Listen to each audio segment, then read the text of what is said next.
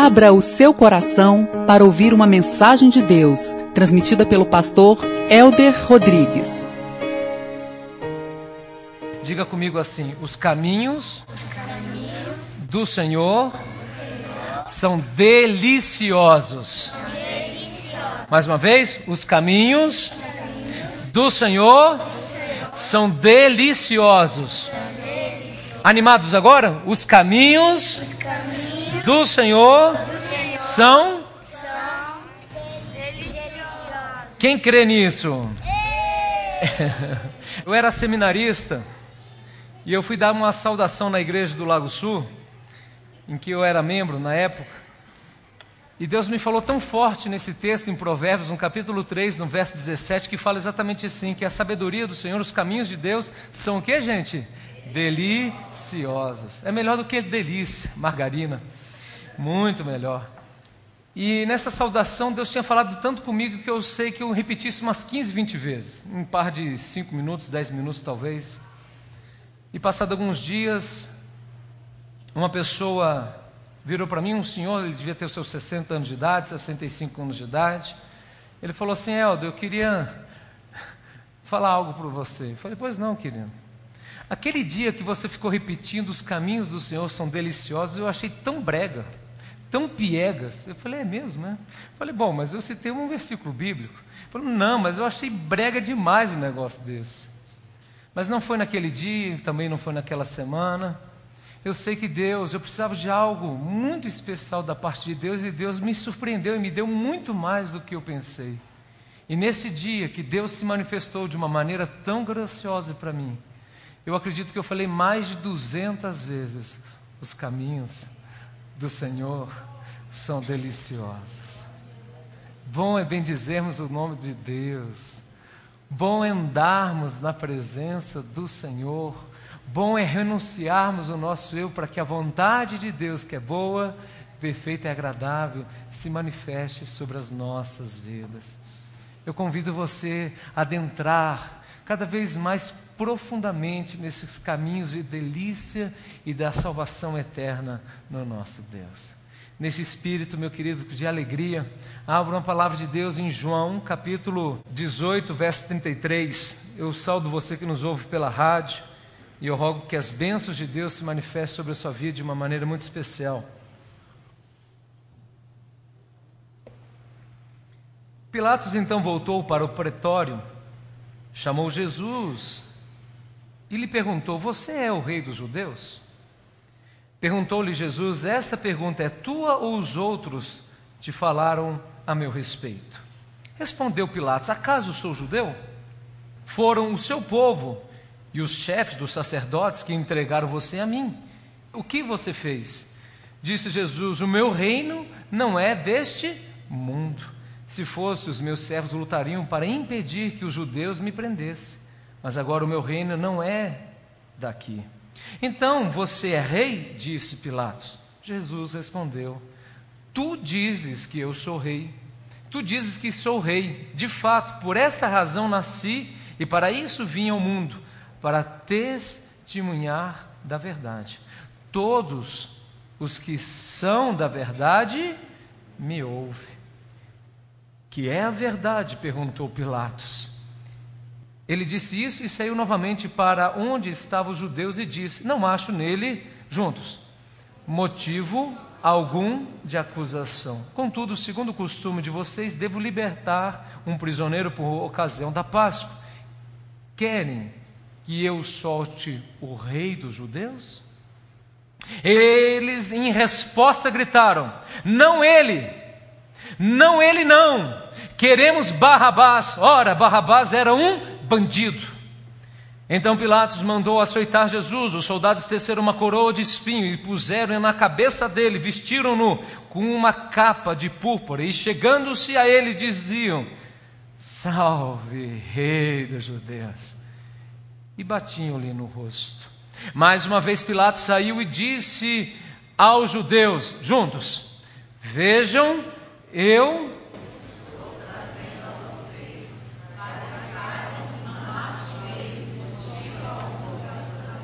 Quando Jesus veio para fora, usando a coroa de espinhos e a capa de púrpura, disse-lhe Pilatos: Eis o homem. Ao vê-lo, os chefes, os sacerdotes, os guardas gritaram: Crucifica-o, crucifica-o. Mas Pilatos respondeu: Leve-no vocês e crucifiquem-no. Quanto a mim, juntos, não encontro base para acusá-lo. Os judeus insistiram: temos uma lei. E de acordo com esta lei, ele deve morrer, porque se declarou filho de Deus. Ao ouvir isso, Pilatos ficou ainda mais amedrontado e voltou para dentro do palácio. Então perguntou a Jesus: De onde você vem? Mas Jesus não lhe deu resposta. Você se nega a falar comigo, disse Pilatos. Não sabe que eu tenho autoridade para libertá-lo e para crucificá-lo? Jesus respondeu: Não terias nenhuma autoridade sobre mim se esta não te fosse dada de cima. Por isso, aquele que me entregou a ti é culpado de um pecado maior. Daí em diante, Pilatos procurou libertar Jesus, mas os judeus gritavam: Se deixares este homem livre, não és amigo de César, e quem se diz rei opõe-se a César. Ao ouvir isso, Pilatos trouxe Jesus para fora e sentou-se na cadeira de juiz, num lugar conhecido como pavimento de pedra, que em aramaico é Gabada. Era o dia da preparação na semana da Páscoa, por volta de meio-dia. E eis o rei de vocês, disse Pilatos aos judeus. Mas eles gritaram: Mata, mata, crucifica-o. Devo crucificar o rei de vocês? perguntou Pilatos. Não temos rei senão César, responderam os chefes dos sacerdotes.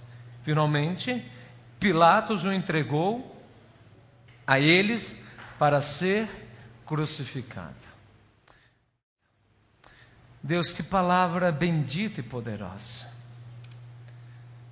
Que palavra desafiadora a cada um de nós. A multidão, aqueles que foram curados, libertos, viram sinais, prodígios e maravilhas, gritavam a plenos pulmões: crucificam, mate-o. E há que se lembrar que esta mesma multidão, um par de dias antes, recebia Jesus como o Rei dos Reis, o Senhor dos Senhores, quando ele entrava num jumentinho em Jerusalém, dizendo: Salve o Rei dos Judeus, Hosana nas alturas.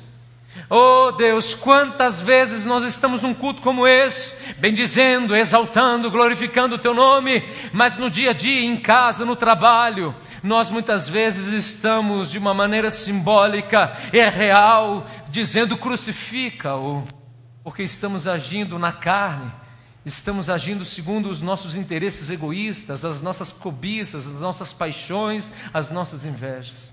Que não seja assim com o povo de Deus, que não seja assim com você e comigo, mas que nós possamos aprender com Jesus, que é manso e humilde de coração. Pilatos foi corajoso em defender Jesus. Pilatos foi corajoso em defender Jesus até o ponto que ele se sentiu ameaçado. O texto aqui, de uma maneira muito clara e evidente, enfatiza que Pilatos não via motivo algum de acusação contra Jesus Cristo. E se você for ler os outros evangelhos, também falam acerca disso. Mas Jesus estava sendo acusado de blasfêmia sobre o ponto de vista da lei judaica, porque se dizia rei, porque se dizia filho de Deus, aquele que viria para libertar o povo do cativeiro, libertar Israel. E do ponto de vista de Roma, ele estava sendo considerado e essa era a acusação dos judeus como sedição, ou seja, como um tumultuador daquele que se levantava contra um reino, um império, o império de Roma, o imperador chamado César. De fato, meus queridos, este homem não via motivo algum de acusá-lo. E em Lucas, no capítulo 23, no verso 13, vai um pouco mais longe, ele diz: Eu não vejo motivo de acusação, Tampouco Herodes também vê motivo nenhum de acusação. Marcos capítulo 15, no verso 9, diz que Pilatos sabia que Jesus Cristo foi entregue pelos principais sacerdotes, pelos doutores da lei, por conta da inveja. Ele era um político. Ele era um homem de má índole, e isso ele tinha, meu querido, muito arraigado no coração, competições, vaidades, política. Ele era um especialista nesta área e ele percebeu que o motivo pelo qual os homens levavam Jesus para ser crucificado era o motivo de inveja. Eles não queriam apenas, meu querido, a morte de Cristo, eles queriam a morte de Cristo de uma maneira vexatória, porque a Bíblia diz: Maldito o homem que é pendurado no madeiro. Eles queriam então não apenas a morte de Cristo, mas eles queriam destruir todo aquilo que Cristo tinha construído, os seus súditos, os seus discípulos, de uma maneira emblemática e vergonhosa. Há que se dizer e isso é fundamental você entender que ninguém tirou a vida de Cristo, não foram os judeus, não foram os romanos, não foi Judas, meu querido, ninguém tirou a vida de Cristo, ele, Jesus Cristo, entregou a sua vida voluntariamente, expo, é, de maneira espontânea a você e a mim, ele morreu no nosso lugar para nos dar vida e vida eterna. Mas eu estou trazendo aqui do ponto de vista dos judeus, do ponto de vista dos romanos, que eles estavam então tentando acusar Jesus de algo que não tinha feito. Reafirmo, mas no fundo, em última instância, foi o próprio Cristo que entregou a sua vida para morrer no nosso lugar. Como se tudo isso fosse pouco, ele tinha consciência plena que não tinha motivos de acusação. Herodes também, ele sabia que por inveja ele estava sendo acusado. E como se isso fosse pouco, a esposa de Pilatos, a esposa de Pilatos, que possivelmente não era crente, que não era cristã, que não era uma discípula de Cristo, ela teve um sonho naquela madrugada, mandou um bilhete para Pilatos e diz assim: Não mexa com este homem justo, não se envolva com esta causa, porque eu sofri demais com este homem homem, não mexa com este homem inocente. Entretanto, o texto diz que cada vez mais ele tentava, daí em diante, Pilatos procurou libertar Jesus. Até que ele recebeu o argumento das trevas, o argumento emblemático que levou ele a mudar de comportamento e mudar de postura, quando diz: Ele se diz rei dos reis, ele se diz rei e nós só temos um rei. Os judeus falando isso, nós só temos um rei e este rei é César. Nós Perceba a blasfêmia que aqueles homens, que a multidão estava dizendo. Os judeus têm um único rei que é o Senhor dos Senhores, o rei de todo o universo. Roma era um império, meu querido, que subjugava os judeus. E agora eles dizem: não, nós queremos sim este homem ímpio governando a nossa cabeça, governando a nossa vida, porque ele é rei não judeu, chamado Jesus. Meu Deus. E quando ele escuta isso, um político, meu amado, quando ele escuta isso, ele então pensa: se eu não crucificar esse homem, se eu não me posicionar, ou se eu não fizer alguma artimanha, isso poderá sobrar para mim, porque ele está se dizendo: rei, e só existe um rei em Roma, César. Pilatos então faz um ato que até hoje nós, muitas e não poucas vezes, fazemos: manda trazer água e lava as suas mãos, e ele diz: Eu estou livre e inocente do sangue deste homem. Os judeus disseram: escute, que o sangue dele caia sobre a nossa vida e sobre a vida dos nossos filhos.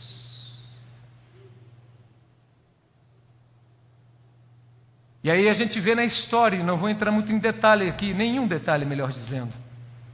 Tanta perseguição que os judeus sofreram e sofrem na história da humanidade, pós-Cristo, sobretudo. Eles gritaram a plenos pulmões que o sangue deste homem caia sobre a nossa cabeça e sobre os nossos filhos.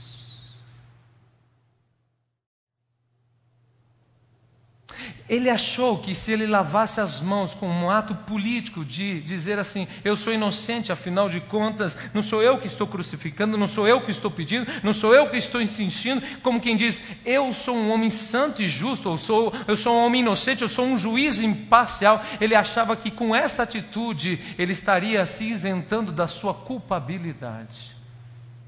Entretanto, ele defendeu Jesus até o ponto que foi ameaçado e quando ele foi ameaçado, ele negou a sua consciência. Ele desprezou uma voz profética da sua esposa que teve um sonho. Ele literalmente abriu mão da justiça, daquilo que é reto, correto, justo e perfeito. Ele decidiu, um homem ímpio, condenar o homem mais santo e justo da face da terra.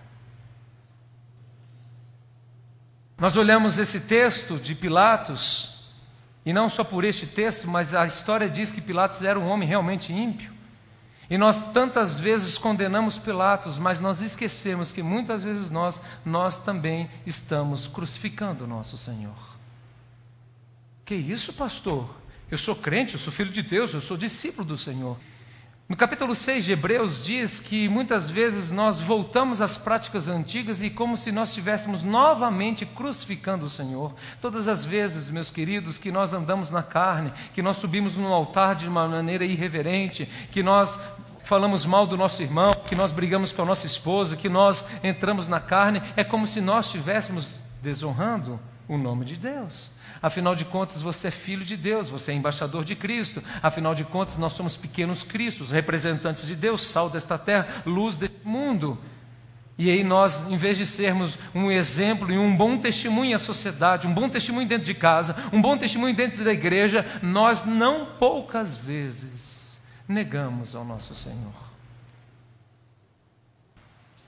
Jovens, escute. Você está no colégio, aí vem um grupinho de meninas ou de rapazes e começa a zombar de você porque você é crente. Aí você fala: "Não, sabe de uma coisa, eu não sou muito bem crente não. Na realidade eu vou lá na igreja". Aí você está o quê? Negando ao Senhor.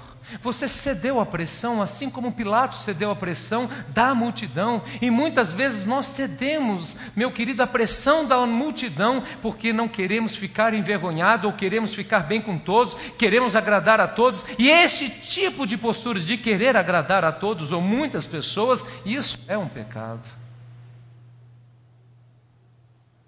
Muitos de nós, meus amados, desonramos o nome do nosso Senhor Jesus Cristo.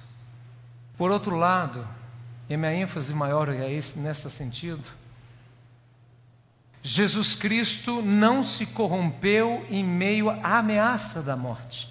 Jesus Cristo não se vendeu diante de todo o sofrimento que ele estava prestes a receber e todo o castigo que ele estava prestes a receber, o inocente morrendo pelo o culpado, o santo pelo profano, o eterno pela criatura. Jesus Cristo estava a ponto de ser imolado, de ser zombado, chicoteado, e ele, em momento algum, negou a sua identidade e a sua vocação. Jesus Cristo é, louvado seja Deus, o nosso Mestre aquele pelo qual nós devemos seguir. Existem tantas características maravilhosas de Jesus e eu queria destacar aqui, neste contexto, três características que eu vejo maravilhosas.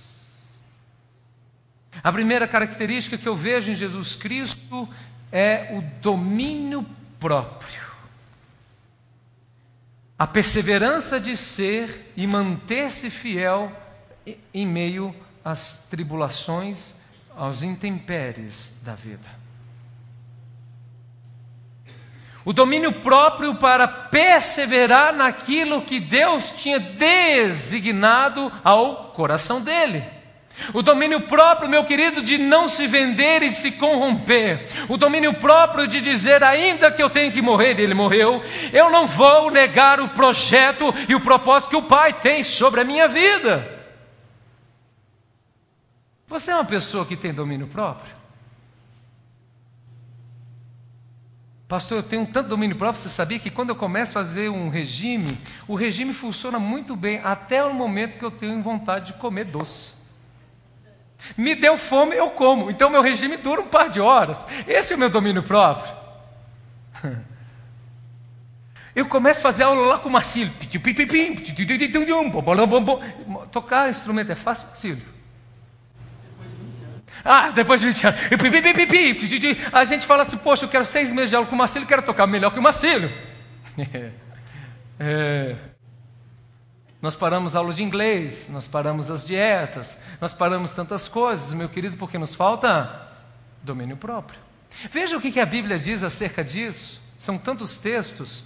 Em Provérbios, no capítulo 16, verso 32, diz: Melhor é o homem paciente do que o guerreiro, mais vale controlar o seu espírito do que conquistar uma cidade. Vamos juntos? Mais vale controlar o seu espírito do que conquistar uma cidade.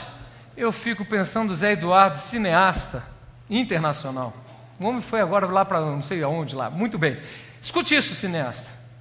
Quando a gente vê o Rambo, quando a gente vê os caras duros de matar, quando a gente vê essa turma toda do, da vingança e de Hollywood que faz, e ele faz justiça própria, mata todo mundo e faz um monte de coisa, fala: caramba, que homem valente, que homem aguerrido, que homem másculo, forte. Se atiraram, ele mata cinco. Se perseguiram ele, ele não retrocede, ele vai à frente e ele vai matando e ele vai destruindo, ele vai destronando. Mas não é isso que a Bíblia nos ensina. A Bíblia nos ensina que mais vale controlar o nosso espírito do que vencer uma cidade e conquistar uma cidade.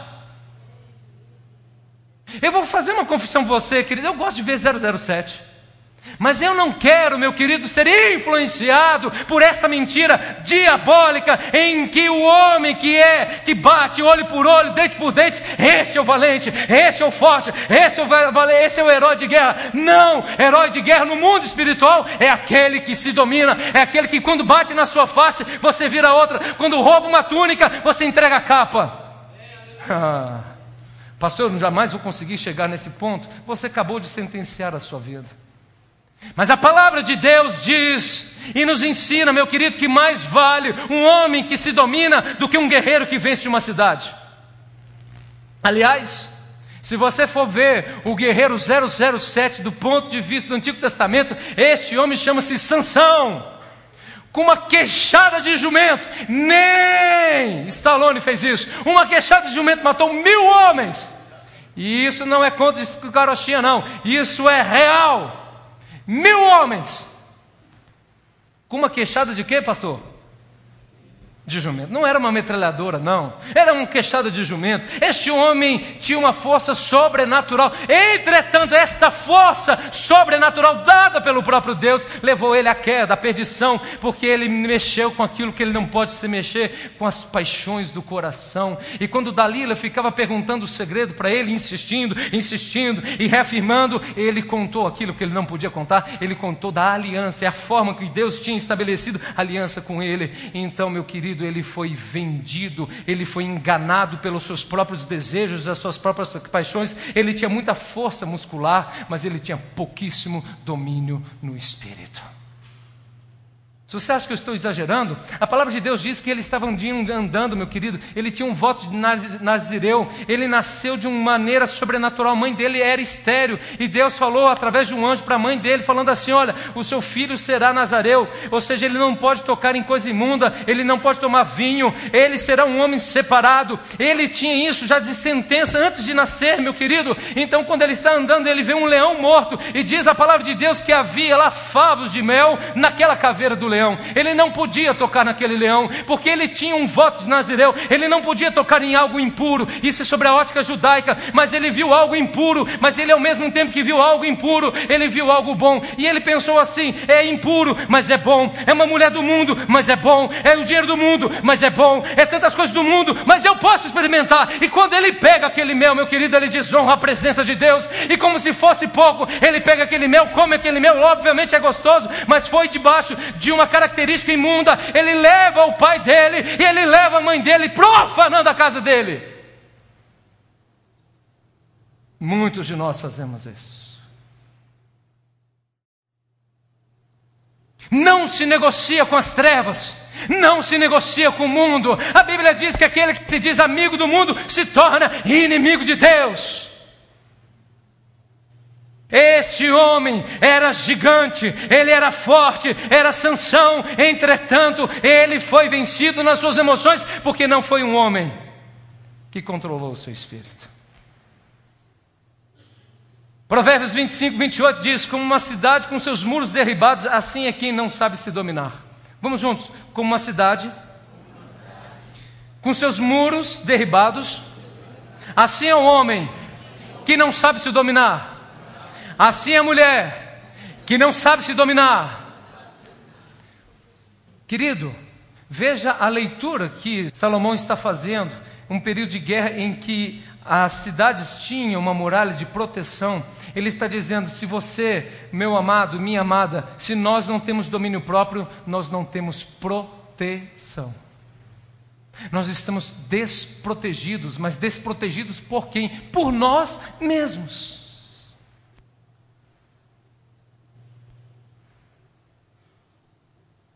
Você controla o seu espírito? Você controla os impulsos da sua carne? Nós controlamos os nossos desejos?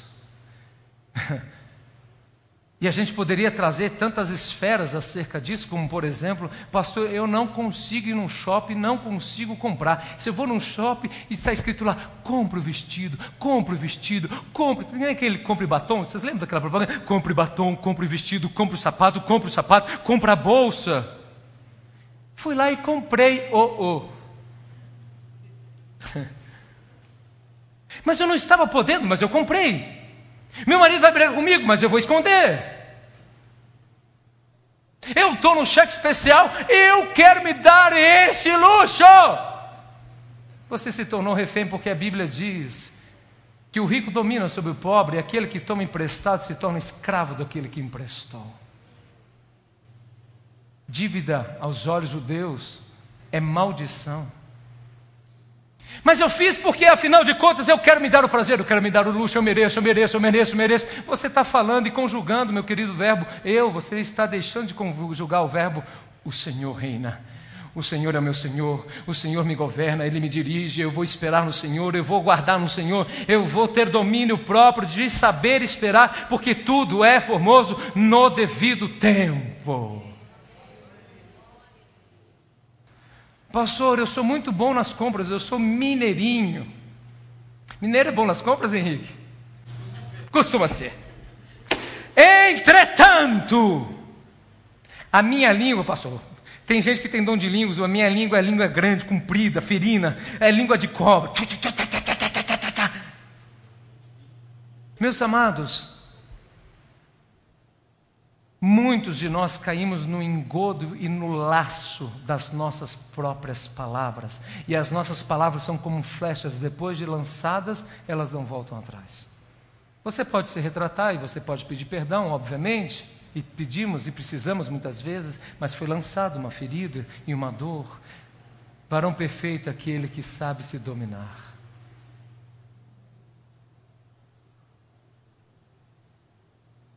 Eu brincava com uma moça da nossa igreja, nós fazemos cultos nos lares, e eu brincava com ela, e eu falava, fulano de tal, mas você come, hein? Aí, mas isso sempre em tom de brincadeira, e, ela é uma moça magra, enfim, não tinha nenhum problema quanto a isso, mas eu fazia brincando, coisa e tal. Eu sei que ela foi num seminário e voltou falou: Pastor, eu aprendi algo importante. A comida nós temos que comer com ações de graça e podemos comer o que quiser, na quantidade que quiser, porque foi Deus que fez e nós devemos comer com ações de graça.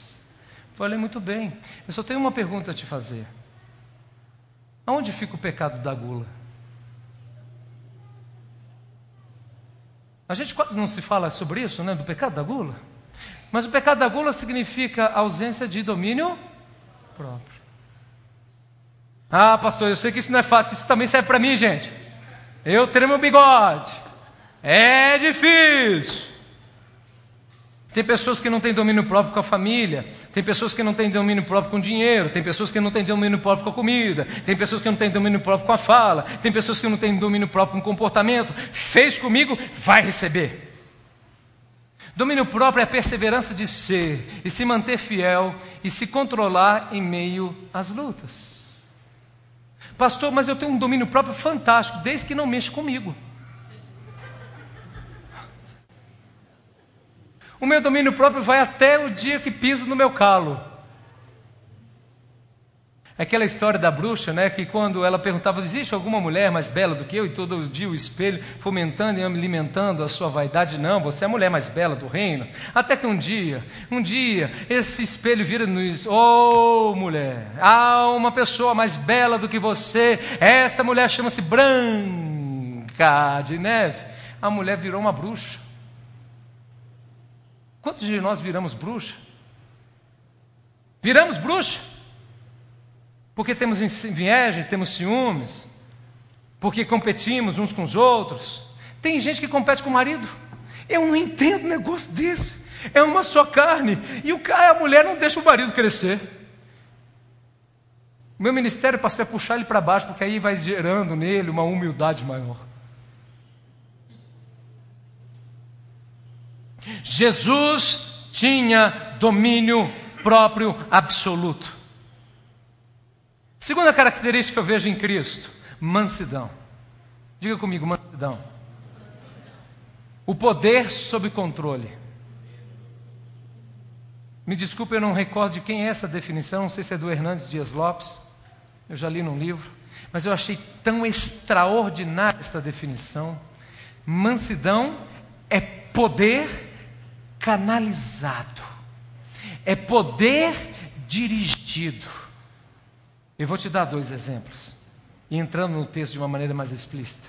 O primeiro é que quando aqueles homens com porretes, lanternas, vão prender Jesus Cristo, Pedro saca uma faca e ele corta a orelha daquele servo do sumo sacerdote. E Jesus fala: porventura eu não teria poder, porventura eu não teria autoridade de invocar mais de doze legiões para me guardar. Eu tenho esse poder. O meu reino não é deste mundo. Eu tenho essa característica, mas você, Pedro, não está tendo mansidão, porque o meu projeto não é revidar, porque aquele que mata com espada e aquele que fere com espada, com espada será ferido.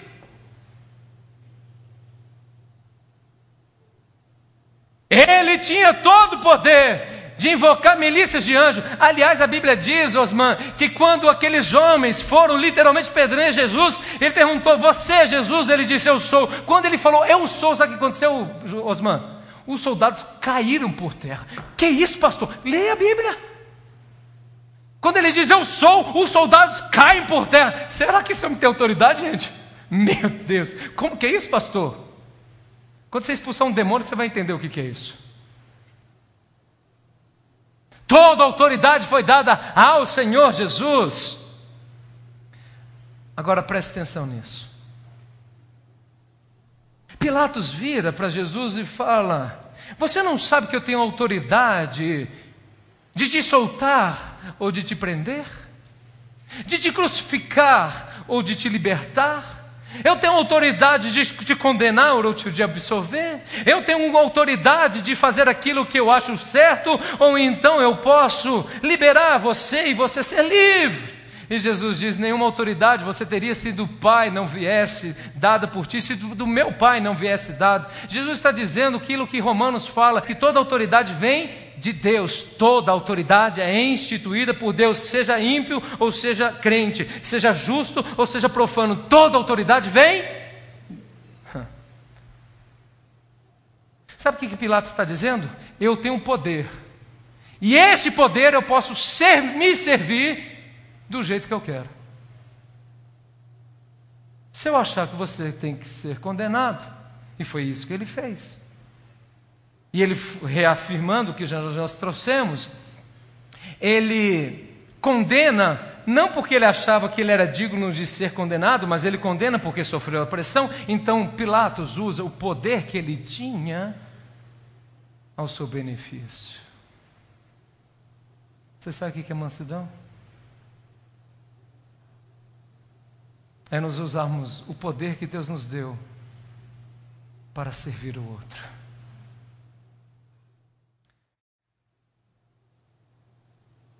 Mansidão é um espírito de servo. O poder do mundo é influência para eu exercer aquilo que eu desejo e aquilo que eu quero alcançar. Mas o poder divino é a mansidão significa usar o poder para transformar outras pessoas para a glória de Deus.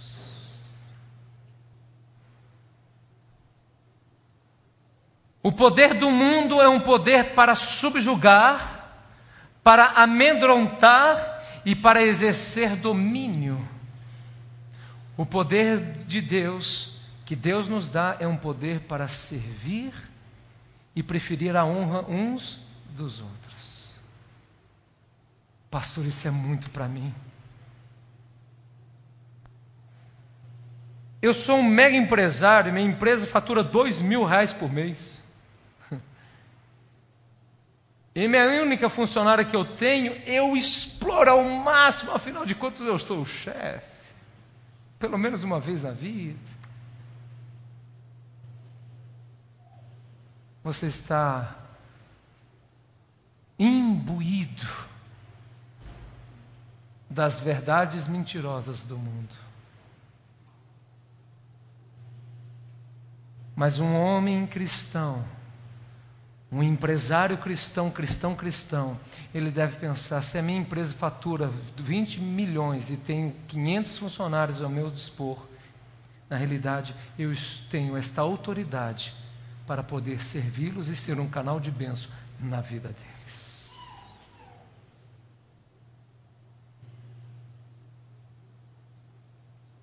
O poder do mundo diz: eu alcancei esse status. Eu alcancei esse status pela minha inteligência, eu alcancei esse status pela minha influência política, eu alcancei esse status pela minha influência econômica. O poder ele tem muitas fontes. E por eu ter alcançado tudo isso pela minha inteligência, pela minha capacidade, pelos meus conchavos, pela questão política, pela minha beleza, pela minha intelectualidade e assim por diante, pelo meu futebol, isso dá, dá, dá poder, gente, futebol? que, que é isso, pastor? E como? O cara não fala palavra, meia dúzia de palavras, mas porque ele faz gol, agora ele tem poder na nação inteira. Aí sai com as meninas, não sei o que, a galera, caramba, é nosso ídolo, viva. Não vou falar os nomes, tá bom. Muito bem. Uma vez que eu alcancei esse status, eu quero recompensas. No mundo espiritual não é assim. Uma vez que Deus nos dá poder, e a unção dá poder, meu querido, entenda isso. Esse poder não é para eu ser servido, mas esse poder é para eu manifestar a glória de Deus. Foi isso que o maior de todos os profetas disse: importa que ele cresça e eu diminua. Meus amados, o projeto do cristianismo é um projeto antagônico do mundo. O projeto do cristianismo é um projeto contra a cultura. Por isso o apóstolo Paulo diz: Não vos conformeis com o presente século, mas renovai a vossa mente. Apresentai ao Senhor um culto vivo e agradável, os seus corpos como um culto vivo e agradável ao Senhor, para que vocês, para que nós possamos experimentar e comprovar a boa, a perfeita e agradável agradável vontade de Deus. A mansidão, então, meu querido, é você entender: eu tenho uma posição, Deus me deu uma posição, mas não é para o meu bel prazer, não é para a minha vontade, não é para o meu governo, não é para o meu reino, mas é para a manifestação da glória de Deus. Por isso eu me submeto e sirvo o meu próximo.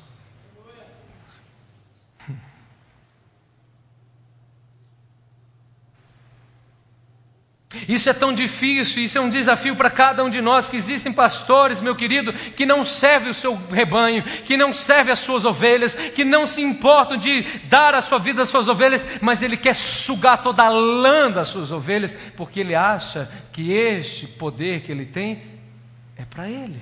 Afinal de contas, ele é um de Deus. Afinal de contas, ele Deus colocou ele nessa posição, ninguém sobe nessa posição se Deus não colocar, então ele tem que ser servido. Mas quanto mais Deus nos coloca em posições elevadas no mundo espiritual, mais manso e mais humilde nós devemos ser. E esse é o terceiro aspecto que eu queria enfatizar acerca de Cristo. Meus amados, as nações precisavam se curvar diante do Rei de toda a glória, mas é Jesus manso e humilde, não abre a sua boca e ele é levado como ovelha para ser tosqueneado diante dos seus acusadores. É interessante que o próprio Jesus, ele se identifica com essas verdades de uma maneira tão absoluta e tão clara quando ele diz: Aprendei de mim que sou manso e humilde de coração. Diga comigo, manso e humilde de coração. Mais uma vez, manso e humilde de coração. Você sabe por quê? Porque uma coisa é impossível de ser desatrelada da outra. O raciocínio é simples. O oposto de humildade, o que, que é? Orgulho. Você jamais verá uma pessoa orgulhosa e mansa. É impossível. Porque elas são antagônicas. Porque elas andam juntas. Se a pessoa é orgulhosa, ela se manifesta em ira. Eu bato, eu faço, eu exijo, eu determino, eu não me inclino, os outros pedem perdão, os outros fazem, porque afinal de contas eu sou a Coca-Cola no deserto, com muito gás.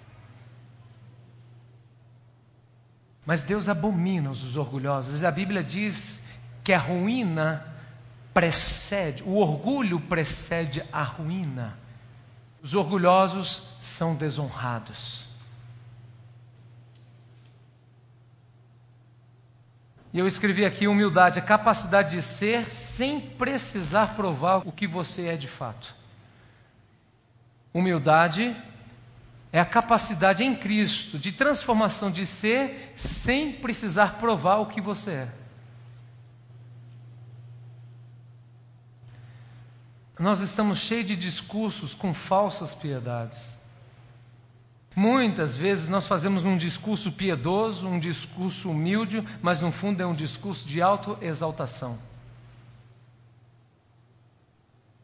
Tem um pagode lá de exaltação, né? É mais ou menos nesse sentido. É.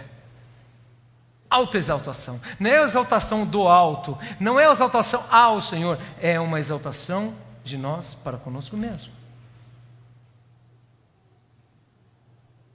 E no meu entendimento, pensando um pouco sobre isso, eu pensei de duas uma em relação a essa falsa piedade ou a este falso humildade. Muitas vezes nós nos promovemos por baixa autoestima. Tipo, eu faço uma pergunta, fala: Ô, oh, Karine, você gostou do meu sermão?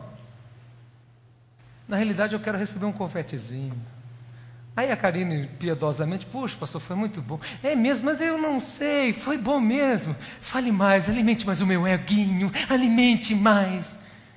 Não, mas tudo isso para a glória de Deus. Mentira. Eu não estou dizendo que você não pode se sentir feliz com aquilo que você faz com excelência, mas eu estou dizendo que isso muitas vezes é confundido. E é uma linha tão tênue, meu querido, é tão difícil a gente perceber a diferença entre uma coisa e outra, só que uma é da vida e outra é da morte. Porque Deus nos recompensa assim, o teu pai que te vê em secreto te recompensa a recompensa em si não é, meu querido, algo equivocado. Aliás, às vezes a gente cai no outro extremo. Aí a gente não elogia o outro. Eu nunca elogiei minha esposa para ela nunca ficar orgulhosa e vaidosa, pastor. Errado, filho. Mas tem pessoas que conhecem a pessoa que tem um problema de baixa autoestima, uma pessoa que não se sente amada ou benquista, que ela foi muito solapada na sua identidade, meu querido, quando criança, e a pessoa bajula esta outra com a finalidade de manipulação. Isso é feio demais, meu querido.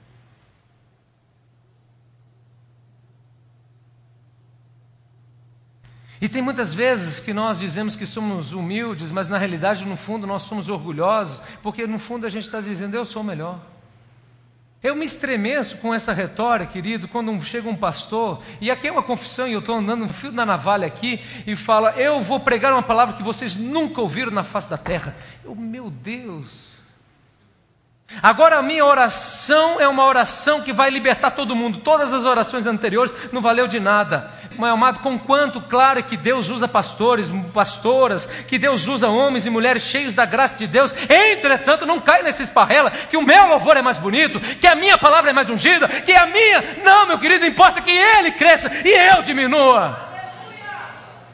Não entre nessa esparrela. E você fala, não, mas é para a glória de Deus. No fundo você está quicando lá no seu orgulho, na sua vaidade, e você está dizendo que é a glória de Deus. Mentira! Aliás, eu estava orando agora antes do culto, eu falei isso para um grupo. Meu querido, altar é lugar de exaltação de Deus. Altar não é lugar de exaltação do homem. Altar não é lugar de exaltação das pessoas. Altar não é lugar de fomentar vaidade, de manifestar competição. Eu toco melhor, eu canto melhor. Altar é manifestação da glória de Deus, porque o Senhor diz: A minha glória eu não darei a ninguém. Pastor, meu ministério é da aparição. Quanto mais eu apareço, eu sou um Batman. Vocês viram aqui a capa do Batman? É que eu sou um Batman moderno, mais, mais enxuto, entendeu? Mais, entendeu? Não, mas o pessoal da diaconia está precisando de fazer um mutirão para arrancar uns capim. O que, que é isso? O que, que é isso? Um dia conversando com um mestre de cerimonial, ele dizendo que tinha um evento, aí chegou um pastor, ele colocou ele um pastor num lugar, ele disse: "Não, você não sabe quem eu sou? Eu sou fulano de tal". Ele falou: "Eu sei que você é". "Não, você não está entendendo, eu sou fulano de tal, eu tenho tantas ovelhas, eu tenho tantas igrejas, eu não posso ficar neste lugar. Eu tenho que sentar na primeira cadeira". Meu Deus. Afinal de contas, eu mereço a honra. E o Tiago diz, meu querido, que quando vier um rico, não faça ele sentar no primeiro lugar, porque este rico não é melhor que absolutamente ninguém.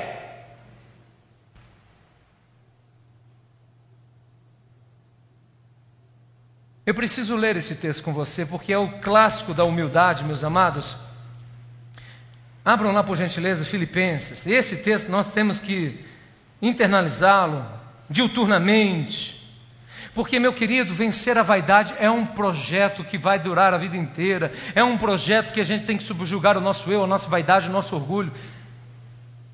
A gente brincava no seminário e era uma brincadeira, a gente dizia, Cocar, eu me orgulho, eu me orgulho da minha humildade. Um dia desses eu estava vendo, Marcos, essa foi difícil. Era uma cidade do interior e era feita uma competição, Márcia, uma competição anual do homem mais feio da cidade. Chega um homem feio mesmo. É, feio. Aí ele foi entrevistado. E aí, como você está se sentindo? Eu estou me sentindo ótimo. Eu sou o mais feio da cidade. O cara estava orgulhoso por uma, uma, uma característica negativa. O orgulho é tão forte e está impregnado na nossa raiz de uma maneira tão emblemática que, ainda que seja algo negativo, de denegrir a nossa imagem, o cara ainda se sente o melhor. E aí, você é bom aluno? Não, mas eu sou o mais bagunceiro da sala. Mas ele fala com orgulho. Você já percebeu esses filmes? Zé, não faça filme desse jeito. Você já percebeu esses filmes que o bandido se torna mocinho? Eu não sei qual é o nome que se dá isso na técnica aí, mas deve existir algum nome. Mas o, mocinho, o bandido, o bandido, ele se torna um mocinho e você está torcendo para o cara. O cara é bandido, está soltando banco, mas afinal de contas, ele não pode ser preso. Que que é isso, gente? Não existe filme assim, não existe centenas de filmes assim, porque isso é um subjugar, meu querido, a verdade de Deus, a palavra de Deus, o poder do nosso Deus. Filipenses, no capítulo 2. Veja o que diz. Se por estarmos em Cristo nós temos alguma motivação, alguma exortação de amor, alguma comunhão no Espírito, alguma profunda afeição e compaixão, completa a minha alegria, tende o mesmo, juntos comigo, tende o mesmo modo de pensar, um mesmo amor, um só espírito, uma só atitude, não faço nada por, diga comigo, ambição egoísta ou vaidade, mas juntos, humildemente, os homens comigo, humildemente considere os outros superiores a si. A humildade, a mansidão, meu querido, é o domínio que você exerce, apesar do controle, do poder que você tem, e você não vai ser servido, mas você vai servir e você vai ajudar, porque muito é dado, é muito é cobrado, e muito é dado, quanto mais você recebe, mais você tem que servir. Não é ser servido. Cada um cuide não somente dos seus interesses, mas também dos interesses dos outros. Seja a atitude de vocês a mesma. A atitude de vocês a mesma que houve em Cristo Jesus, que, embora sendo Deus, não considerou que o ser igual a Deus era algo que deveria pegar-se, mas esvaziou-se de si mesmo, vindo a ser servo, tornando-se semelhante aos homens e sendo encontrado em forma humana, humilhou-se a si mesmo e foi obediente até a morte e morte de cruz. Eu fico a pensar, Deus tem bom senso mesmo. Melhor dizendo, tem bom humor. Pilatos ali falando, você não sabe que eu tenho poder de te crucificar? E Jesus talvez pensando, meu amado, se você soubesse com quem você fala. Mas ele não falou isso, ele não falou isso, ele não falou isso. E ele lá, como um cordeiro manso, que tinha domínio próprio, que tinha uma humildade que não precisava provar a Pilatos, a ninguém quem ele era, porque ele de fato é o Senhor. Deus vai ter que trabalhar muito no seu coração e no meu coração para nós aprendermos o que significa humildade de não querer ser promovido, eu receber louros próprios, porque nós finalmente aprendemos que nós somos, não o que os outros dizem, mas o que Cristo fez na minha e na sua vida. Deus me usando uma vez falando com uma mulher, uma mulher muito bonita, seus 25 anos de idade, e Deus começou a falar com essa mulher, e começou a falar com essa mulher, e essa mulher foi se quebrantando e disse assim: Você não precisa, não falou a palavra prostituir, mas você não precisa, eu não me recordo bem a palavra, mas a ideia era essa: você não precisa se entregar a todo homem para você se sentir amada, porque eu sou o Senhor que te amo do jeito que você é. Essa mulher caiu no chão e chorou copiosamente. Essa mulher pensava que com carícias e beijos de homens, e não poucos homens, ela iria se sentir mais amada. Ela estava sendo desejada, mas não amada.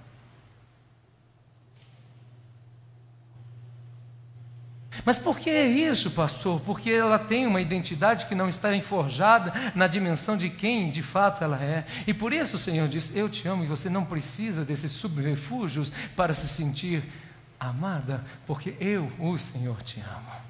Eu chorei, aliás, naquele dia. Eu falei, porque o Deus que fala com ela é o Deus que fala comigo, é o Deus que fala conosco, meus queridos. Ele não se considerou com usurpação ser igual a Deus, antes se esvaziou de si mesmo. Então, meu querido Pilatos, você não sabe que eu tenho autoridade. E Jesus fica quieto, meu querido, porque ele não precisa provar nada a ninguém. Eu quero concluir relembrando a você que Pilatos foi corajoso até ser ameaçado.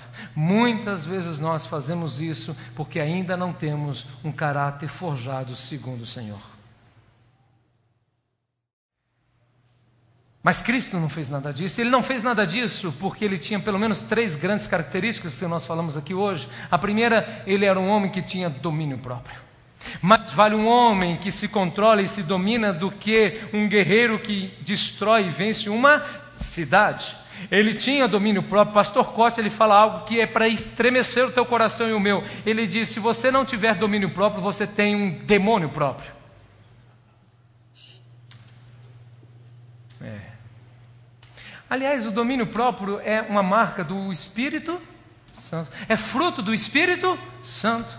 É uma marca do Espírito Santo, domínio próprio. Então, nós precisamos, meu querido, aprender a nos controlar em relação aos nossos apetites, sejam quais forem eles, meu querido, porque tudo me convém, mas nem tudo é lícito, tudo me convém, mas eu não deixarei que nada me domine, diz o apóstolo Paulo. O apóstolo Paulo está dizendo, meu querido, que existem muitas vontades e muitos desejos e muitas paixões que nos levam a ser desgovernados, mas o apóstolo Paulo diz: eu luto, eu esmurro o meu corpo, eu reduzo ele à escravidão, eu subjugo a minha vontade, o meu eu, para que Cristo reine, para que Cristo amplie, para que o Senhor seja o rei do meu coração e da minha existência. Por isso eu mortifico, eu mortifico a minha carne, eu não dou murros no ar, eu não desfiro golpes no ar, mas eu reduzo o meu corpo à escravidão.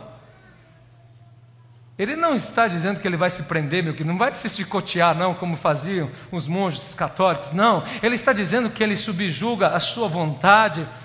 E se você é uma mãe que faz a vontade do seu filho, você está criando um monstro. Que isso, pastor? Eu amo tanto meu filho, por isso que eu dou tudo. Você está criando um monstro. Quando ele tiver seus 13, 14, 15, 17 anos, ele não vai aceitar o não. Dizer não é ato de amor. Pastor, mas tudo que ele quer, afinal de contas, ele é criança, eu preciso dar, eu preciso dar, eu preciso dar. Meu querido, você está fomentando a vaidade, você está fomentando o orgulho, você está fomentando a falta de domínio próprio, porque nós precisamos ensinar os nossos filhos a serem felizes comendo chocolate e serem felizes comendo biscoito com água e sal. Ontem a Lara, com razão, ficou brava com o Theo, eles viram um filme, a Lara viu um filme inteiro com os meninos, e eu no filme, qual era o filme, meu amor? Big Hero. Tá. Operação. Esse mesmo, pronto, não importa isso aqui, gente. Isso é secundário. E aí o Theo agora tá, era quase 10 horas, a, a Lara ia fazer um leitinho para eles dormirem, e o Theo, eu vou na televisão, na outra televisão, para assistir quando eu estiver dormindo. E a Lara, quando estiver tomando leite, a Lara disse, não vai fazer isso, ele ficou emburrado. Eu falei, filho, vem aqui, vem aqui. Você sabe o que é contentamento? Você não pode permitir que quando o seu filho emburrar, fala, não, não, não, então tá, deixa eu aumentar aqui, deixa eu colocar você na televisão, uma pipoca e tal, tudo bem. Não, não faça isso, você não está ensinando o seu filho, você está deseducando o seu filho. Jesus Cristo tinha domínio próprio, por isso ele era perseverante nos projetos e propósitos que Deus estabeleceu a ele. Jesus Cristo era manso, porque ele tinha um poder, mas ele controlou esse poder não para ser servido, mas para servir os outros, que é um ato de amor e é uma manifestação daqueles que são humildes. Você não precisa provar o que você é, Cristo já fez isso na cruz por você. Mas, pastor, se eu não me valorizar, quem vai me valorizar? Por isso eu me promovo, mas eu me promovo de uma maneira piedosa. Eu me promovo de uma maneira piedosa. Eu me promovo como um locutor de rádio, de uma maneira sutil. Não, querido. Você não precisa disso. Mas deixa eu falar uma coisa para vocês: e Deus é Deus tão tremendo que Ele usa pessoas sim para nos honrar, Ele usa pessoas sim para nos abençoar, Ele usa pessoas sim para manifestar o amor dele, mas você não precisa estimular, ou fomentar, ou exigir isso. Porque se for dessa forma, não será pelas motivações corretas. Aqueles que se humilham na poderosa mão do Senhor, diga comigo, no devido tempo, serão exaltadas. E a Bíblia termina nesse texto dizendo: E sendo encontrado em forma humana, humilhou-se a si mesmo e foi obediente à morte e morte de cruz. Por isso Deus o exaltou a mais alta posição, acima de todo nome, para que o nome de Jesus se dobre todo o joelho nos céus e na terra e debaixo da terra, e toda língua confesse que Jesus Cristo é o Senhor, para a glória de Deus. O caminho da exaltação no reino de Deus permeia a trilha da humildade. Não existe no reino de Deus caminho de exaltação se não for permeado da humildade. Eu fico impressionado, meus queridos, quantos de nós não aceitamos ordem de outros e não aceitamos comando e não aceitamos uma palavra, porque afinal de contas eu não me submeto, eu sou livre, eu tenho um pastor e o pastor é Jesus, eu só me submeto a ele. Você não entendeu, meu querido, que toda autoridade vem de Deus e Deus faz isso para tratar a sua humildade. Se nós não somos humildes, sabe o que nós somos? Os rebeldes. Se eu não me submeto, eu estou em rebelião. Eu não estou me dizendo para você se submeter a projetos humanos, a projetos de homens, a doutrinas de homens, mas eu estou dizendo que você e eu precisamos nos submeter à palavra de Deus. E a palavra de Deus nos ensina que nós temos que nos sujeitar uns aos outros e servir uns aos outros e preferir a honra de uns aos outros. Porque foi isso que o nosso mestre fez.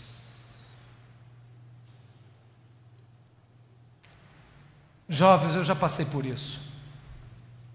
Eu tinha 14 anos, Liege, não vem aqui, Liege, eu tinha 14 anos. Eu tinha 14 anos e eu pensava, caramba, eu sou muito sabido, meu pai é quadrado, meu pai é careta, ele não sabe desses negócios, os hormônios estavam Eu falei, gente, meu pai é careta, por isso ele não fala. Na realidade, meu querido, isso chama-se orgulho.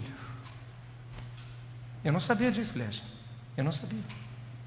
Ei, escute, preste atenção, jovens.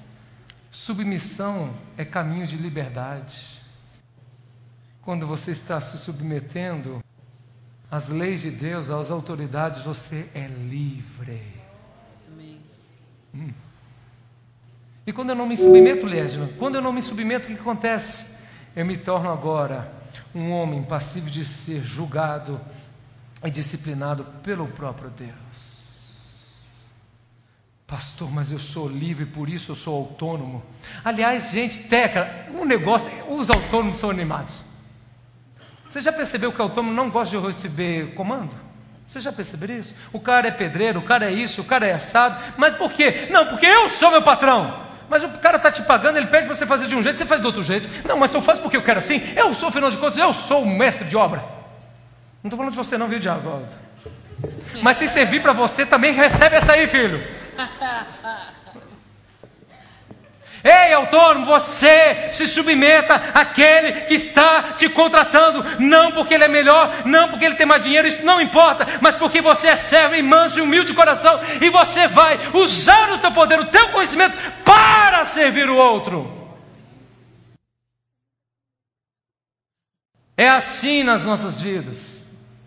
É desse jeito que deve ser. Nós temos dons e talentos para servirmos uns aos outros. Isso significa humildade, mansidão e domínio próprio. Que cresçamos nessas verdades. Feche teus olhos. Oh, Jesus.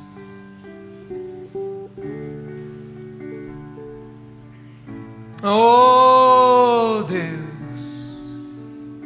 O mundo diz que nós merecemos, que temos que ser servidos, que temos que receber, que temos que usar o nosso poder ao nosso próprio benefício, para os nossos interesses, as nossas vantagens, o nosso bem-querer. Afinal de contas, lutamos tanto para alcançar este cargo, esta posição. Mas não foi isso que Cristo fez. Cristo se despojou de toda a sua glória, assumiu forma de homem, de servo, e ele veio para nos servir. O Rei de toda a glória veio para nos servir.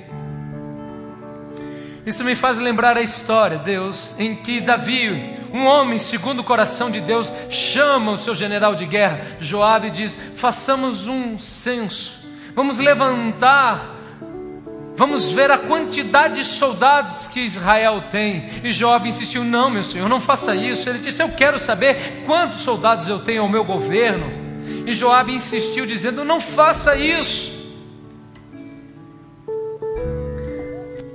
E a Bíblia diz que o diabo incitou Davi para levantar o censo. Você sabe por quê? Porque Davi queria ver a sua poderio bélico, a sua capacidade, sendo que a capacidade das vitórias que ele tinha não dependia da quantidade do seu exército, mas dependia da poderosa mão do Senhor. Davi quis levantar esse senso para um ato de vaidade, de engrandecimento dele próprio. E a Bíblia diz que Deus se irou tremendamente contra Davi, porque ele não foi humilde porque ele se ensoberbeceu diante do seu reino. Reino esse que não era dele, era do Senhor. Nós podemos sair aqui com uma atitude diferente. As brigas mais homéricas que nós temos é fruto direto do nosso orgulho e da nossa vaidade, pela disputa de poder, de controle. Oh Deus. Ah, Ensina-nos, Deus, a sermos humildes, a subjugarmos o nosso eu, a termos prazer na honra do outro, a preferir a honra um dos outros da nossa mesma.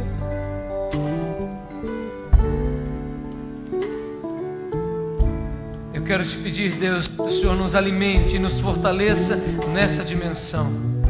Você que me escuta, que você possa ser impactado com esta verdade, porque esta verdade está mexendo comigo. A mansidão é o domínio, é o poder sobre domínio.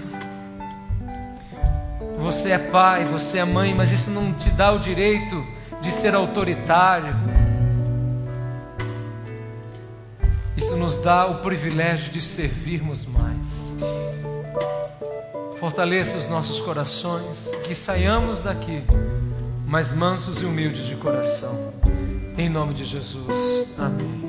Você ouviu uma mensagem do pastor Helder Rodrigues, apresentador do programa de rádio Caminho Santo, em mais de 250 emissoras em todo o Brasil. Ouça também o Culto Brasil, transmitido ao vivo da Igreja Presbiteriana Manancial em Brasília. Acesse www.pregaçõesevangélicas.com.br e seja abençoado a qualquer hora.